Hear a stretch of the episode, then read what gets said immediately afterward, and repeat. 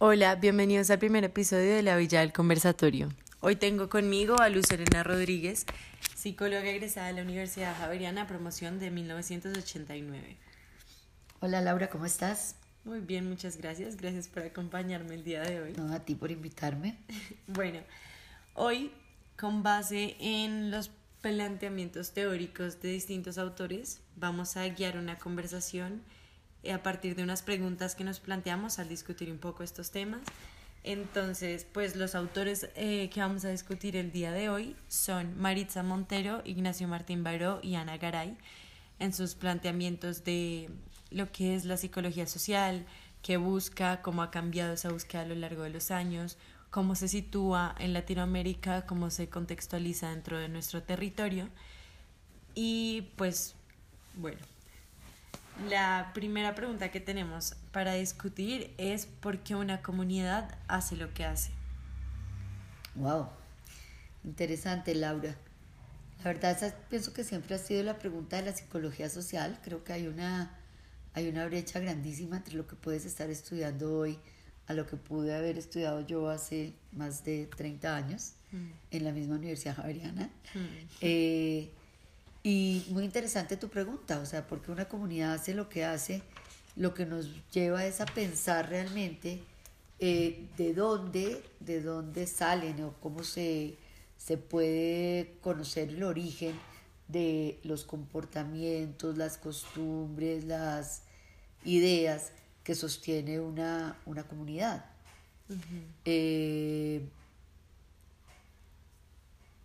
Me parece que debemos como considerarlo en nuestro ambiente latinoamericano, ¿sí? Como partir de nuestras comunidades en particular, partir de ejemplos de comunidades que nacen pues a partir de esta desigualdad que nosotros vivimos, que pues si lo comparamos con otras partes del mundo, pues claramente sus acciones son muy diferentes, ¿sí? La manera en la que, no sé, yo diría que nosotros actuamos es como para responder a esta desigualdad que vivimos, para pues lograr vivir en medio de ella, versus otras comunidades que no tienen esa preocupación tan marcada, por así decirlo, en su sociedad y que como que funcionan para seguir adelante mientras, no sé, nosotros como que nos impusieron dificultades en el camino, por así decirlo, sin querer victimizarnos. Chévere lo que dices, me parece interesante porque yo pienso que tiene mucho que ver en el estilo en que a ti te han mostrado, te han enseñado eh, las costumbres, formas y actuares de tu comunidad. Eh, siempre cuando tú tienes un bebé en nuestro mundo latinoamericano, cuando nosotros estamos esperando una familia, esperando un niño, desde que lo tenemos en la barriga comenzamos a a determinar dónde va a ser el jardín, dónde va a estudiar, en qué colegio, eh, después que es lógico que tú tienes que ahorrar para la universidad, hoy en día el posgrado, la maestría, el PhD, todo, o sea, como que estamos ya totalmente sensibilizados a un estilo que no nos lo da nuestro propio vivir en la comunidad, sino el, el repetir o creer fielmente en el estilo educativo o en las formas en que nos están mostrando las cosas. Eh, ¿Qué quiero decir con esto, Laura? Que a nosotros no nos han venido nuestra educación, nuestro sistema educativo, que digamos es el primero en el que estamos inmersos desde que nacemos, no nos permite eh, una, un pensamiento crítico, no nos permite un cuestionamiento sobre las verdades que nos dicen. Más que no nos permite, yo creo que es que no nos invita a. Ok, tienes razón, exactamente. No, no, nos, no nos dan la libertad de cuestionar, preguntar, discernir un poco el tema, sino que nos los muestran como, como verdades absolutas. Sí, como que la, pues digamos que poniéndolo en términos generales, entiendo que lo que hablabas un poco es como la crianza de un niño, si lo ponemos ya en términos como más macro de una comunidad, pues en general como que todos actuamos igual de eso de, ay, listo, van a ser nuestro niño, a qué colegio lo metemos y demás.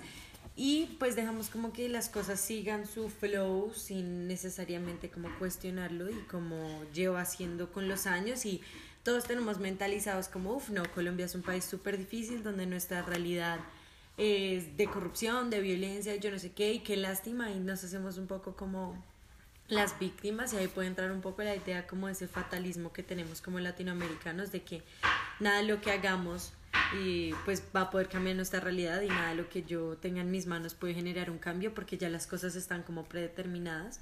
Entonces es como una comunidad que hace lo que lleva haciendo y no necesariamente se ve invitada al cambio y eso se ve reflejado en que en la educación a ti no te enseñen a cuestionar, a preguntarte, a querer cambiar las cosas, sino que siga como su camino natural y ya.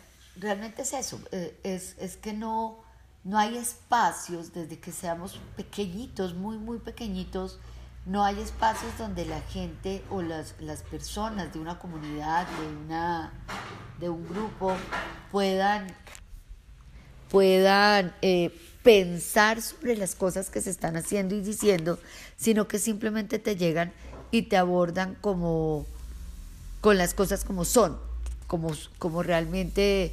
Eh, Deben ser, como para que ¿no? No deben ser como son.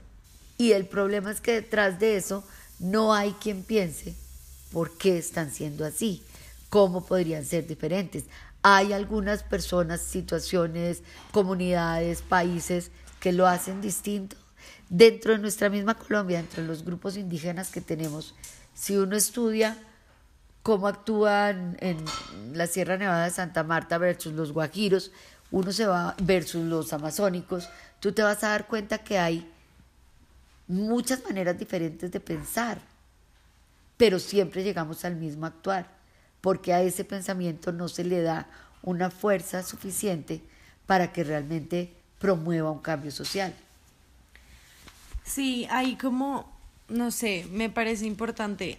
Pues estábamos hablando en un principio como de una comunidad que siento que generalizamos ya demasiado a nivel país pero estamos hablando como de las comunidades que comparten estos pensamientos, ¿sí? Como partiendo de esa idea de que una comunidad es una comunidad de personas, ¿sí? Pues tienen que tener sus similitudes entre ellas, pero pues es muy diferente a hablar de una comunidad eh, perdón, bogotana, por así decirlo, a la comunidad que tú pones, no sé, de los guajiros, o hasta una comunidad en Cali, en Santa Marta, en Cartagena, en cualquier como que ciudad del país, van a haber diferencias, pero dentro de ese como marco o mismo paradigma, por así decirlo, las actitudes dentro de las comunidades, yo creo que lo que queremos decir es que no son cambiantes, ¿sí? Que actúan como por, ¿cómo se diría eso? Como por automatización. Exacto, o sea, digamos que hay las ciudades que tú nombras, si uno piensa en el costeño, en el bogotano, en el paisa, realmente nosotros lo que tenemos son comportamientos diferentes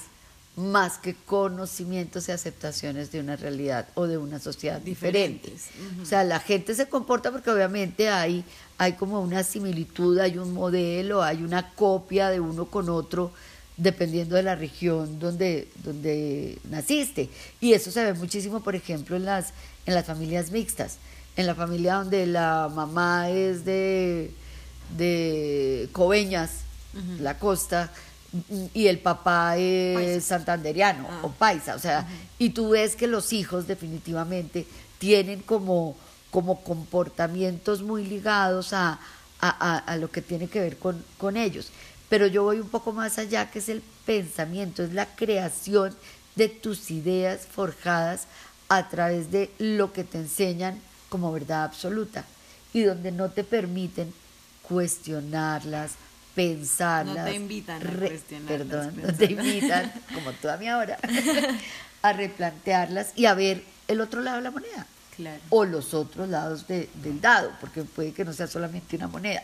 Pero entonces vamos a entender comunidad como población colombiana o como sus diferencias en ella, porque si al fin y al cabo, no sé, lo que dijimos me, me pone a pensar en dos cosas, porque es una, estamos hablando de que los comportamientos como particulares dentro de un contexto de las comunidades son diferentes, pero el pensamiento detrás de ellas es el mismo, ¿sí? Eso por un lado. Pero por el otro, nuestra pregunta es por qué la comunidad hace lo que hace. Estamos hablando de acciones, de comportamientos. Entonces ahí estaríamos separando como muchas comunidades dentro de Colombia. No sé si tal vez nuestra pregunta sería más porque una comunidad piensa lo que piensa o se rige por lo que se bueno, rige. de hecho, de hecho tú conoces a, a, a fondo una comunidad cuando realmente entiendes por qué se comportan como se comportan. O sea, digamos que el comportamiento, las, las acciones que tiene una, una comunidad, una persona, son como su modo, su carta de presentación a los demás. Claro. Pero cuando uno va e indaga un poquitito lo que hay detrás de ese Es que ves el comportamiento, pensamiento. es lo que es exactamente donde se, donde se están forjando ese tipo de... Ujú, de comportamiento. O de actitudes. salen, ajá. ¿Qué es lo interesante? Que mucha gente ni siquiera tiene claro qué Ese pensamiento es el es que como está... automatizado, tal cual, como que la gente eh, como que actúa por inercia dentro de la comunidad. Porque soy vez. colombiano, porque soy paisa, porque soy venezolano, Sí, como que se pegan a estigmas y con base en esos estigmas actúan. Entonces es como soy rolo y podemos hablar hasta de la gran desigualdad que tenemos en nuestro país. Soy rolo del estrato 6, entonces mi vida se da de tal manera versus soy rolo de menor estrato y actúo de diferente manera, pero como por es lo que me rodea y es lo que sucede y yo simplemente sigo la masa. Mira, Laura, yo he tenido la oportunidad, y eso sí te lo cuento como, como una experiencia personal, de vivir en varios países de Latinoamérica por, por cuestiones de trabajo de mi esposo. Nosotros estuvimos viviendo en Venezuela, en Ecuador, en Perú y pues en Colombia. Y uno de mis hijos han vivido mucho tiempo en- por su estudio en Estados Unidos. Y te digo esto porque realmente tú como que vas viendo y vas conociendo la gran similitud y las grandes diferencias, porque también existen, que hay dentro de nuestros países, que en un momento determinado se llamó la Gran Colombia, y que realmente éramos muy parecidos, éramos eh, personas que nos comportábamos de una manera similar porque estábamos regidos dentro de un mismo grupo social. Entonces, es importante ver que, que tú como colombiano, por ejemplo, cuando sales a esos países que en un momento determinado fuimos hermanos, eh, te das cuenta que definitivamente ser colombiano es una marca, ser venezolano y hoy especialmente es otra marca, ser ecuatoriano, peruano, eh, americano, o sea, como que tú te sientas en eso y no permites el, el que la gente indague o no te invitan, como tú me dices, a que la gente indague qué hizo para que cada persona, cada grupo, cada país eh, tuviera la marca que, que los está representando. Sabes, eso me pone a pensar en algo que he oído constantemente y he vivido como colombiana que ha salido del país, y es que no hay momento en el que uno se sienta más orgulloso de ser colombiano que cuando sale. Porque se ve, no sé, como ante gente, se ve expuesto ante gente que le dice, ay, claro, porque eres colombiano, pues tu familia debe ser drug dealer y tú debes sembrar marihuana y que cocaína y que toda la vaina y uno ahí empieza a decir, pues no, Colombia no es eso, Colombia es tal y tal. Y uno ahí siente como un orgullo patrio que le sale como del, del instinto, pero cuando está acá en Colombia es como, ah, todo es una mierda, el país no funciona, sí, como que las cosas no, no se dan y, y es como, no sé, incoherente tu salir y esa marca que tú tienes como Colombia defenderla tanto, pero cuando entras igual no haces, bueno, siento que suena como muy generalizado, pero no haces nada para cambiarlas, ¿sí? Sí, hay, hay- una cosa que incluso pues me la, la- la estábamos viendo dentro de los autores de los que estás hablando y es eh, que realmente la gente como que se acostumbra a que las cosas son así y se cree muy indefenso, muy poquito para llegar a cambiar. Claro. O sea, como que la lucha de, de, de una sola persona no valiera, como, como que nos tenemos que unir para, para poder hacer cambios. Entonces nos quedamos en un, en un conformismo Pero tóxico para la sociedad. Claro, pero ahí entra también ese fatalismo porque porque no es solo la persona, sí, es, o sea, es, lo que hablábamos un poquito antes de empezar a, a grabar. como que una persona, claro, se siente como impotente frente a la situación y dice como, bueno, yo no soy nada para cambiarla, pero entonces ahí entran realidades de nuestro país y de nuestras comunidades, como las queramos plantear, y son las marchas sociales. Y son personas que se reúnen para un mismo propósito, que aún así todo el mundo dice, ah, pero ¿de qué sirven las marchas sociales? Y claro, ahí entran otros factores como lo son que las marchas no siempre son pacíficas, que son violentas, que que sí, como que entran desórdenes en las marchas que no permiten que cumpla su propósito, pero igual es esa idea de como, marica, perdón, de como salgo y marcho, pero sé que no va a haber un cambio.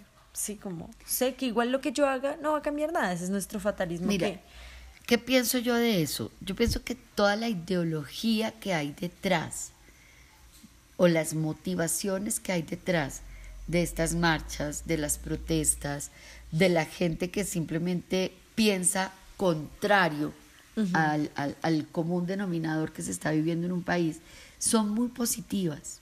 Claro. Pero desafortunadamente, y lo podemos ver también en nuestro país, de algo que nos ha hecho muchísimo daño, y es que esas ideas tan positivas, porque son muy buenas, de querer involucrar al que menos tiene, al que menos poder tiene, al que vive en situaciones de desventaja social, eh, terminan convirtiéndose en actos violentos que le hacen muchísimo daño al país. Cuando uno habla de por qué el M19 comenzó con su ideología o por qué las FARC comenzaron con sus ideologías, son ideologías muy buenas, realmente de intereses de cambio social positivos. No, pero siento que ahí ya, de, aparte, o sea, su idea original o por ejemplo no sé como las FARC que nació pues obviamente por ser ignorada como por el gobierno y que buscaba una voz y que buscaba la posibilidad de otro punto de vista ya de por sí su inicio fue violento y ahí ya se deslegitimiza deslegitima no sé no estoy segura como cualquier acción que ellos hayan podido tener entonces no, no sé si esos sean los ejemplos como no ideales. lo que te digo es eso siempre hay una buena base Siempre hay una idea, digamos, una ideología positiva, pero el comportamiento del ser humano la tergiversa y cuando llegamos a ser agresores de una sociedad, como son las guerrillas, o como en este caso hemos tenido los movimientos de,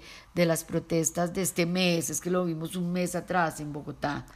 Eh, desafortunadamente, la razón por la cual lo estamos haciendo nuestro comportamiento como una sociedad agresiva lo desmoraliza, lo desmotiva y lo quita de, la posibilidad de cambio.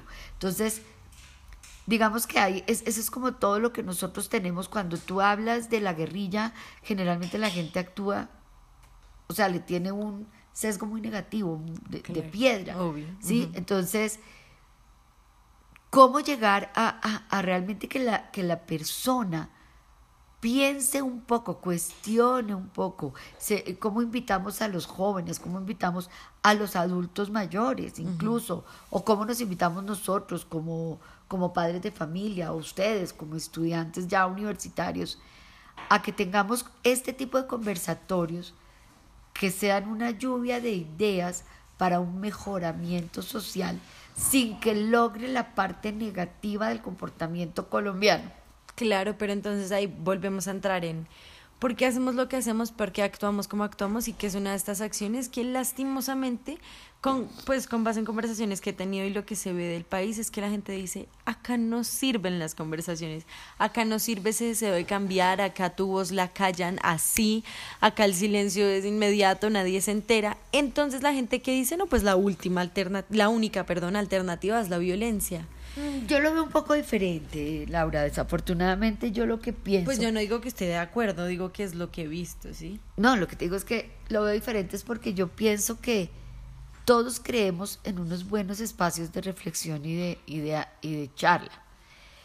De hecho, cuando tú ves lo de lo, en el momento en que se negoció la paz en Colombia, el sentarnos a negociar una cosa que es propia del ser humano, que es vivir en paz, ¿sí? Eh, tenía toda la legitimidad posible cuando, cuando de acciones positivas para una sociedad hablamos. El problema es todo lo que hay detrás, que son los intereses creados de muy pocos, porque realmente son muy pocos los que tienen intereses diferentes a realmente el bien común de la, de la sociedad. Entre esos te hablo del narcotráfico, entre esos te hablo de, bueno, o sea, no, del tráfico de armas, o sea, no, no, me, no quiero ponerte en este momento a hablar de cosas que, que, que realmente son como, como las, los grandes errores que se han tirado, que han dañado absolutamente todas las buenas intenciones de una sociedad para llegar a un cambio, que por ejemplo lo podemos ver en el proceso de paz de Colombia. Mm. ¿Quién en Colombia no quiere la paz? Claro, todos.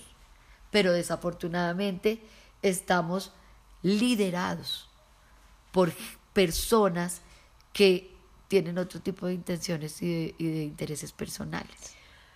Bueno, sí, pero para tornarlo un poco más a, la perspectiva psicológica, me parece que podemos avanzar a la siguiente pregunta que nos planteamos y es cómo lograr que la psicología social, o sea, no meternos tanto en lo que puede ser la política, que es un tema delicado de discusión, al, al cual nunca pues podremos llegar a conclusiones, cómo lograr que desde la psicología social se sensibilice para desenmascarar el sentido común y así movilizar a nuestra sociedad a un cambio positivo. Hablando del sentido común, de hecho, para contextualizar a los oyentes, previo a grabar este capítulo, hablábamos de esta idea de desideologización.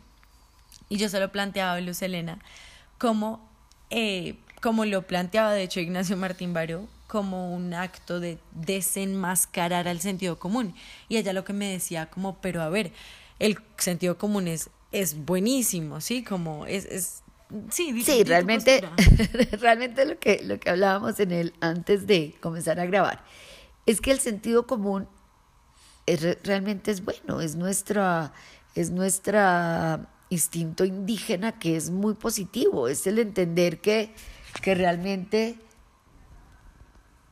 que realmente es, es cómo actúo de una manera muy racional para responder a, la, a, la, a una realidad que tengo al lado. Claro, lo que pasa acertadamente a esta realidad. Lo que pasa es que lo que sí tenemos que ver es que el sentido común es el, es el, menor, el, el menor sentido, el menos común de los sentidos del ser humano. Eso, no entiendo mucho por qué lo dices, la verdad. Porque la gente no actúa por, por, por un sentido común, la gente actúa por un modelo de lo que otros hacen y de ideas preestablecidas que creemos que es el sentido común. Pero entonces ahí se puede como entrelazar con, con que, pues sí, poniéndolo en términos de Ignacio Martín Baró, las condiciones intersubjetivas de, del ser humano, ¿sí? Como del campo de lo simbólico. Entonces, que el sentido común claramente es colectivo y que se ve reflejado, o sea, como que nuestra cultura, nuestra conciencia colectiva eh, se ve reflejada en este sentido común, ¿sí? ¿Me entiendes? Como que las sociedades, las comunidades, como conectándolo un poco con lo que decíamos antes, digamos que forman este sentido común, ¿sí? Sí, lo que pasa es que la gente no lo pone en práctica. A lo que voy es que es lo que te digo, sí. Y es, si tú por una ideología específica llegas a tener un pensamiento o una idea clara, pero no la cuestionas, no la indagas, no la... Sí, no te invitan a, reflexionar sobre ella, simplemente te la crees como una realidad. Por eso, pero eso va conectado perfectamente a entonces esta idea de desenmascararlo. Y un ejemplo sencillo, digamos que el que hablábamos otra vez previo a la grabación de esto, es por ejemplo, entonces voy a salir a la calle, tengo que guardar mi celular porque me van a eh, robar. Porque me van a robar, tal cual. Entonces uno lo ve y es como, claro, el sentido común ahí es guárdelo. Guárdelo para que no se lo roben. Entonces el acto de desenmascarar es ver qué hay detrás de eso. ¿Y qué es lo que hay detrás de eso? Un mundo de donde está lleno de inseguridad, de violencia, de... Totalmente de acuerdo, Laura. El desenmascararlo no es que realmente tú debas guardarlo porque, porque estás... Porque, es, porque corres peligro. Corres riesgo. Es el por qué estás corriendo riesgo. Claro, por Es porque en esta sociedad tan desigual, eh, alguien tiene que robarte algo para poder comer y llevarle alimento a, su, familia. Digamos que ese sería el lado bonito del robo, pero es que también hay gente que roba por maldad. Y de ahí vemos que por eso te matan para robarte tu celular. Y tu bicicleta por una bobada, claro. Exacto. Pero mira, Colombia tiene una cosa muy particular que también la aprendí gracias a la experiencia de estar en otros países. Somos el único país estratificado. Sí. ¿Cómo así que en Colombia ser estrato 6, 5, qué estrato eres? O sea, y para uno eso era muy normal. natural, Natural. O sea, como tú eres estrato 3, tú eres estrato 2. tú- Por Dios, el ser humano no, todos somos iguales. Como en un momento, como en una cultura, como en un país que es nuestro, porque es nuestra Colombia, algunos somos estrato 0 y otros somos estrato 6. Esto es, esto es increíble. Y eso nunca me lo entendieron o no me lo entendían en, en- en los otros países. Y te hablo de Ecuador, Perú y Venezuela, porque es que eso no existe. Ah. Esta estratificación social que existe en Colombia no existe en otras partes. Y tú lo vives como, Como lo, natural, digamos que sí, como habría una línea directa, creería yo, con base en lo que decimos, entre lo que es el sentido común y lo natural en tu realidad. Y lo que no cuestionas. Claro, lo que no sí, Como no has visto una como te lo imponen y no, no es que no solo lo hayas visto porque me parece que eso es lo, lo- o sea, no no me parece criticable por así decirlo que la gente no viva otra realidad. O sea, tú naces y vives tu realidad y no no me parece que tengas que vivirla para considerar otra, solo que no te invitan a, a saber, como no te no te muestran que existe, más no Pero me parece necesario que la vivas. Sí. Volvemos a hablar un poquito de la educación. Eso es lo que me parece a mí importante. Independiente de que tú tengas claro cómo, cuándo, dónde y por qué Colombia es como es, a ti te deben mostrar cómo, cuándo, dónde y por qué otras cosas. Y Sí. que te inviten a pensarlo, a criticarlo, a cuestionarlo, a replantearlo. ¿Sí? A cómo salirte tú de tu zona de, Confort. de confort para pensar las cosas y si fuera diferente y si fuera otro escenario y si lo viviéramos tal para que a la persona que está en el colegio o que está en una familia X no le limiten su posibilidad de, de raciocinio. Y no debería ser algo de la persona que es muy inteligente, muy inquieta y muy eh, audaz, porque las hay, independiente, hay muchísimas que son así, las únicas que cuestionan, preguntan e indagan, sino que todos deberíamos estar invitados a eso, desde muy pequeñitos. Sí, ahí desviándonos un poco del tema, ahorita volvemos, pero es como, no sé, yo le compartí a Luz Elena que, que me parece que este estudio que hemos tenido frente a la psicología social, no, no te sabría decir cómo específicamente en dónde lo dice en la literatura que hemos leído, pero a mí me parece que lo refleja mucho a, a una población adulta, ¿sí? Como Luz Elena no está de acuerdo conmigo. Pero no sé, como esta idea entonces como de tu cuestionarte todo, de crear el conocimiento junto con la gente, de crear conversaciones, de incentivar en la persona que se aleje de su realidad latinoamericana de desigualdad y toda esa cosa, como que para mí es más una cosa de adultos cuando hablando con ellas que me di cuenta que, pues que nos dimos cuenta que hay un paso primero a la psicología social y para mí sería la educación, ¿sí? Como... No primero, acuérdate Es que, que todo esto todo es en simultáneo, Exacto, ¿sí? todo esto es en Todos- simultáneo. Mira, hay un ejercicio muy bonito y uno generalmente los ve en las, en las propagandas de Navidad, ¿no? O sea, te lo traigo a colación por, porque lo he vivido, que es cuando deciden algunos encuestadores traer a niños a, un, a un sitio y decirles que cuál sería el regalo de Navidad Ideal. ideal para ellos. Ajá. Y wow, sorpresa, que lo que piden los niños son cosas totalmente diferentes a lo que Uno supone. nosotros como adultos suponemos. Cuando llega la Navidad y la- el, tema de los regalos y el tema de el niño Dios para los chicos que aún creen en el niño Dios, eh, siempre estamos pensando en lo material, Sí. siempre. Y eso se lo transmitimos nosotros como sociedad adulta a los niños. Cuando arrancamos a escuchar al contrario, cuando se le pregunta al niño, lo que nosotros salimos es con una sorpresa de ver que para ellos el tiempo, la conversación, el juego es mucho más importante que lo material.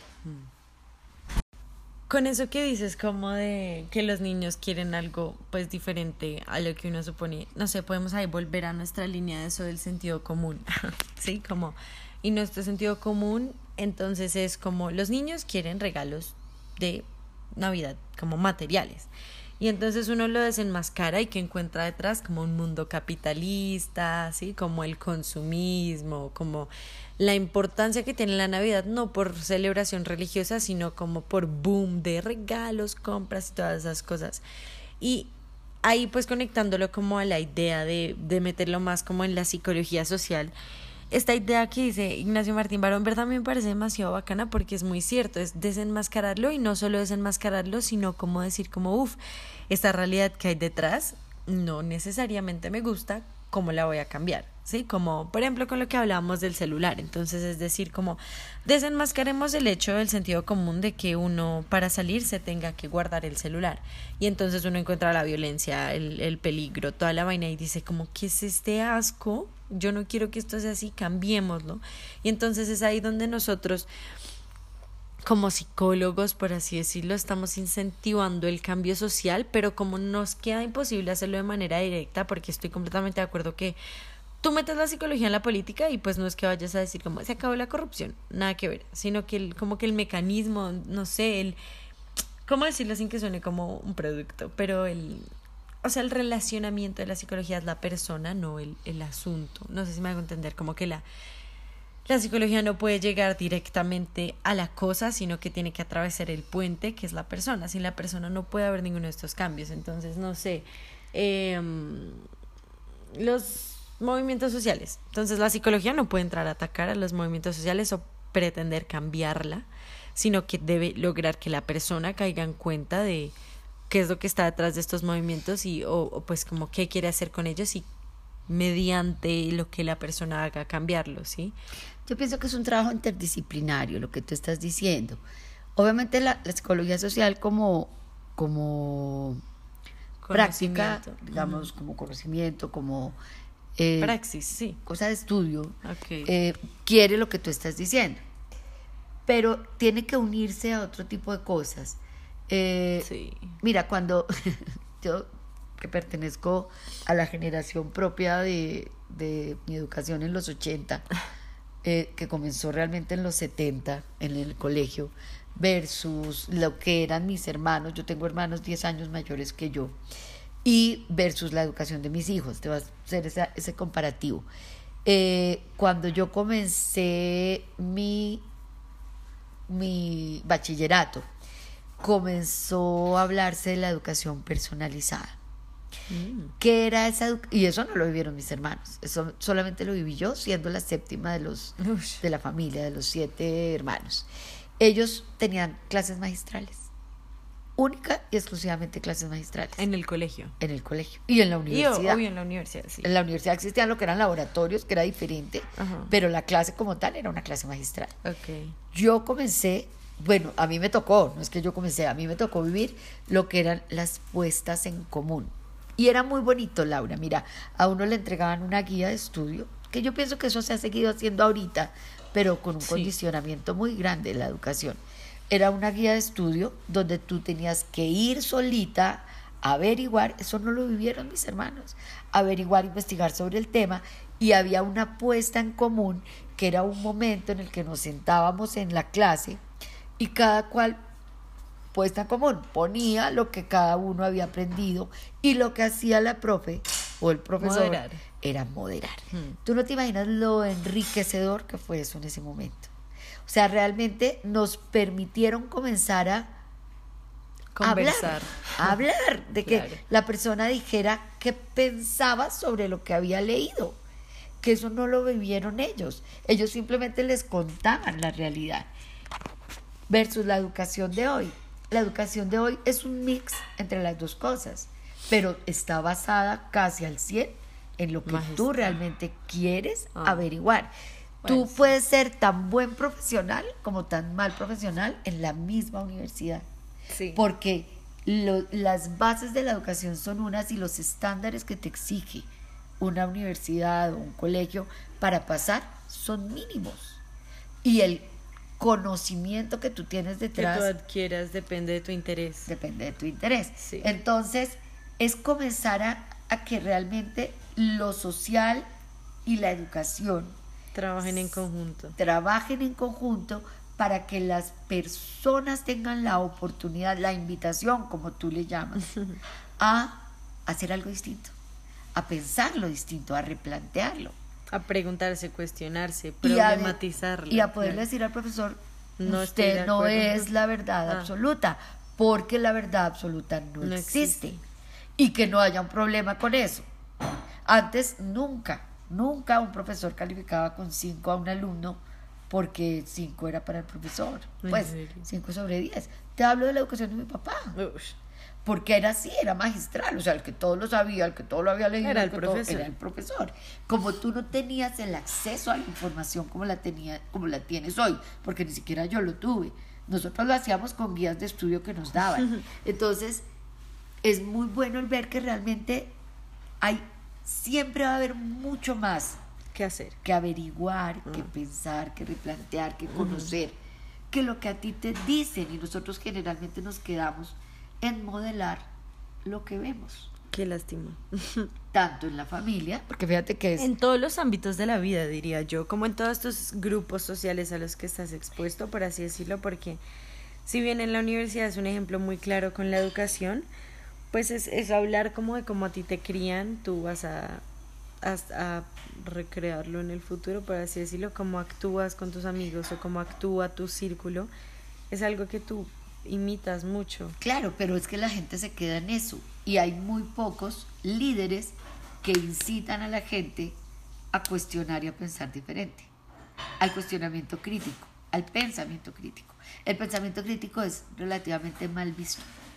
Y esa idea de la crítica me parece demasiado chévere en cuanto a que es la libertad más grande que tú puedes tener. O sea, es lo más cerrado del mundo no criticar y la gente le pone un, o sea, denomina y le da una connotación muy negativa a la crítica.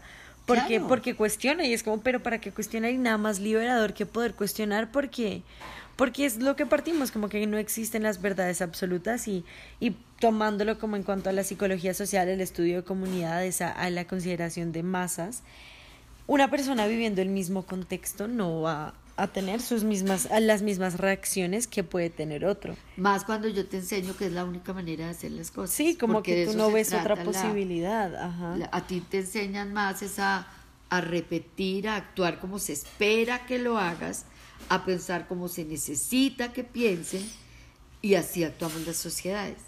A lo que voy es, ojalá logremos un trabajo interdisciplinario, los psicólogos, desde cualquier ámbito que lo trabajemos educación social, pero pues en este marco que, estamos hablando que es social, que nos podamos unir con otro tipo de profesionales para comenzar a mover la sociedad hacia eso, hacia el cuestionamiento, hacia el ver otras alternativas, hacia el al inténtalo, hacia el equivócate. O sea, no siempre tiene que estar sobre el marco social que te están diciendo que las cosas deben ser, siempre y cuando no le hagas daño a nadie. Pero, pero inténtalo, lúchalo, búscalo, piénsalo. Creo que lo que estamos diciendo acá es como para procurar responder esta pregunta, que pues obviamente tiene una respuesta muy difícil, es como lograr una conexión mucho mayor, interdisciplinar, por así decirlo, entre la psicología social y lo que es la educación el día de hoy que puede ser también a través de la psicología educativa. ¿Qué intervención claro, pero es diferente. como psicólogos? Es que como que esa concepción, yo también le compartí a Luis Elena que previo a, a, conocer todos estos fundamentos teóricos y demás, yo tenía una concepción muy errónea de lo que es la psicología social. Pero es, es básicamente, no sé, como un estudio situado en nuestro contexto que considera una población más grande que una persona, que es algo muy común eh, digamos, en otros ámbitos psicológicos que son, por ejemplo, la neuropsicología, la clínica, como que consideran más la unicidad del ser humano y no la multiplicidad, o, pues como... Como el comportamiento unificado. ajá, como unificado. Entonces es como, como llevar un poco esta idea de, de, de, de conocimiento, de qué, de estudio unificado de la persona a, a, un ámbito educativo, que no me parece que lo agrupe a una psicología educativa y que tenga un impacto social, exacto. Mira que sería muy bonito que a través de precisamente simplemente el, el responder los porqués y el permitir que la gente te, te, te cuestione, cuestione. ese por qué, podamos comenzar a actuar distinto. Y partiéndolo en cosas tan básicas como, no sé, uno, uno que vive con niños. O sea, los niños son los que más preguntan y por qué y por qué. Y a uno le mama la pregunta de, pero ya chino deja de preguntarle por qué. Porque es- sí, y- esa es la ajá, respuesta porque que sí, porque los así papás es. damos generalmente. Porque sí, porque yo lo, más- dije. Y ajá, es lo más equivocado que uno puede hacer porque es como si perdiéramos Sí. esa iniciativa, ese instinto de preguntar que esto porque es así y así, por qué te dicen que así es y punto y que nada lo que tú hagas lo puede Pero cambiar. mi invitación, Laura, es hacerlo de una forma mucho más formal a través de la sociedad. O sea, a través de la educación. Y no, o no solamente de la educación formal, Entonces- a través de las situaciones donde tú reúnas a la gente para que puedan pensar. Pero para ¿en qué? que Por eso, pero ¿qué más? ¿Qué? Las empresas, o sea, no te hablo solo de la educación, por ejemplo, te hablo de una Ah. empresa, que la empresa se permita Como a través de la institución, por así decirlo. de una institución formal, llámese religión, educación, eh, empresa, lo que sea, que le permitan a la persona en comunidad, o sea, no solita solamente, sino en comunidad, Cuestionar. a cuestionar. Y que pueda haber un intercambio, así sea errado de, de, de lo que yo creía, de- de Percepciones. de percepciones, actitudes. pero que nos permitan ver que hay dos lados de la moneda y seis lados de un dado, o sea, que hay muchas posiciones, ¿sí? Que, que te permitan a ti diversificar la visión que puedes tener sobre las cosas. y que despierten esa gente como la necesidad de acción, porque me parece que, que la- la- el deseo de cambio siempre está presente, ¿sí? especialmente pues en nuestro país, digamos. Todo el mundo quiere, le gustaría que las cosas fueran diferentes, pero es como ese, ahí sí entra el término de conformista, donde tú sabes que las cosas no necesariamente son lo ideal, pero tú dices, ah, pues no lo voy a cambiar, pues aquí así me tocó vivir. Y entra eso fatalista de igual lo que yo intenté hacer no va a hacer nada. Entonces es, es, no sé, es una pregunta muy difícil de responder, pero es encontrar una manera en la que ese deseo de cambio se transforme a necesidad de acción y que la persona quiera realmente, hacerlo. movilice, Ajá. Y como que hacia. prestarle situaciones en las que eso se pueda dar. Ok. Sí, No, bueno. Muy interesante. ¿Sabes qué es lo más, lo más interesante? Que fíjate que en una conversación de media hora que estamos teniendo, realmente Laura, hay muchas cosas que uno puede hacer. Sí. Incluso desde la misma posición individual dentro de una sociedad. De yo como persona de mi familia, yo como persona de mi facultad, yo como persona de mi barrio, yo como persona de mi empresa. O sea, tenemos, realmente siempre pertenecemos a un grupo social y yo puedo hacer, yo como Luz Elena, tú como Laura, Juan como Juan, o sea, todos desde nuestros puntos podemos comenzar a, a- a motivar a que la gente se cuestione y que se comiencen a mirar diferentes prácticas que nos puedan llevar a una movilización social. Siento que en todo esto que hemos hablado, eh, hablamos mucho de nuestra tercera pregunta que teníamos para el día de hoy, que era la de cuestionar las mejores prácticas sociales. Y a pesar de que no lo tratamos como de manera directa, es, es un poco lo que estábamos diciendo, como de que las mejores prácticas sociales se ven como que la educación te enseña a ser así y asá, cuando realmente la educación te debería, pues queremos nosotros, enseñar a pensar, claro. Mira, las mejores prácticas es algo muy bueno, es muy positivo. El problema es que a veces te venden como la mejor práctica situaciones que realmente no, son encubiertas en pro de los beneficios de alguien. ¿Cómo cuál? O sea, tú hablas de la mejor práctica de un deporte y es totalmente claro que cómo, cómo hacer para te- ser mucho más efectivo en el lanzamiento del del Balón. de básquet y, y- y hacer la, la Cesta. Eh, o cuánto tiempo debo yo de practicar diariamente para fortalecer las piernas y que en, el par- en los 90 minutos del partido de fútbol realmente tenga la resistencia y la fuerza Ajá. y ser efectivo. Eso es positivo, pero a veces entendemos socialmente mejores prácticas a prácticas totalmente equívocas. Y seguimos haciéndolo así. Una de esas formas es el, está representada en el pensamiento que tú dijiste ahorita, el de que yo sola no voy a poder lograr un cambio. y nosotros solos comenzando a mover el, la idea entre tu grupo de referencia, comienzas a hacer un cambio. Y, no nos permitimos cuestionar a nuestros profesores, a nuestros adultos, a nuestra pareja, a nuestros padres, porque no queremos ganarnos problemas con esas personas. Es como si estuviéramos ya como predispuestos a hacerlo, no solo como por porque creemos que no vaya a hacer nada, sino que pues especialmente en un país como el nuestro sale perjudicado el que habla. Y eso lo vemos con todo lo de, por ejemplo, no sé, los asesinatos de los líderes sociales, sí. Bueno, eso es saliéndose un poco del tema, pero... Es, es un poco fuerte, sí, yo creo que eso, eso tendría mucho, mucha tela. Te hablo yo, por ejemplo, de, la, de una práctica muy común, que es la evaluación en la educación. Fíjate que se cree que solamente a través de un examen donde tienes unas preguntas X que no representan ni demuestran el nivel de conocimiento que la persona puede tener. Y como psicólogos sabemos que cuando estamos inmersos en una situación de estrés, como es un examen, no reaccionamos. No pensamos ni, ni, ni actuamos, ni podemos sacar de nosotros lo mejor. Eso, por ejemplo, es una mejor práctica que yo cuestionaría mucho. Uy, yo cuestiono mucho eso, como los exámenes estandarizados, no sé, como... Bueno, sí, eso es más como tema personal mío, pero total, como esas cosas, ya veo el ejemplo, porque sí entendía la idea que querías decir, pero no lo veía como. Pero te lo venden a ti como la mejor práctica. Claro. Entonces todos lo hacemos. Pero igual también. Y no lo cuestionamos. Ajá. Porque no lo venden como la mejor práctica. Y estamos inconformes algunos frente al tema, pero ¿qué hacemos al respecto? Quejarnos.